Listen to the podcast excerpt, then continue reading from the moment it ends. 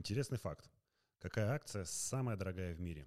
Самая дорогая акция принадлежит холдингу Berkshire Hathaway. Управляет ей наш всеми любимый оракул из Амахи Уоррен Баффет. Уоррен Баффет – это один из самых успешных и уважаемых инвесторов в мире. Оракул из Амахи, как его называют, управляет инвестиционным домом Беркширай, которому принадлежит доля более чем в 60 компаниях, включая страховщика Гейко, производителя батареек Duracell и сеть ресторанов Dairy Queen. Состояние его 67,5 миллиардов долларов, и он на четвертом месте в списке самых богатейших людей мира. До 1995 года Баффет не проводил дробление акций, как это делают многие компании. Но ввиду высокой цены акций со стороны инвесторов, инвесторов наметился спад.